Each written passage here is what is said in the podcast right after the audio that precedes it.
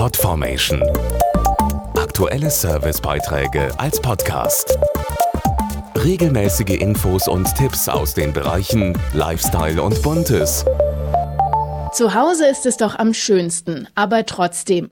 Ab und zu tut den eigenen vier Wänden auch mal ein neuer Look gut. Und genau wie in der Mode gibt es da jedes Jahr neue Trends.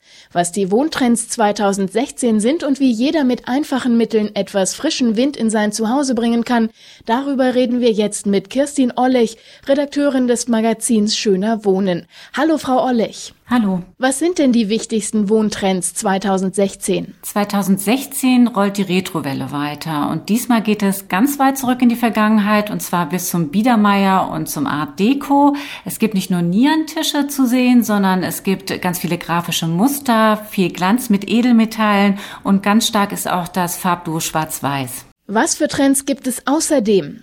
Es gibt noch einen ganz starken Trend im Musterbereich und das sind üppige Blumenarrangements, Rosenblüte an Blüte, die sehr dramatisch in Szene gesetzt werden und zwar mit tiefen Tönen in Petrol und Schwarz. Das kann sehr schnell auch sehr kitschig werden, deswegen sollte man diesen Trend sehr dezent umsetzen als Akzent im Raum, dann kann das ein ganz toller Hingucker sein. Was raten Sie denn, wenn ich ohne großen Aufwand meine Wohnung verschönern möchte? Wenn man sich einen Trend in Räume holen möchte, dann geht das am besten mit den kleinen Dingen. Zum Beispiel mit einer Wand, die man streicht, mit Kissen, die man aufs Sofa legt oder mit einem Vorhang am Fenster.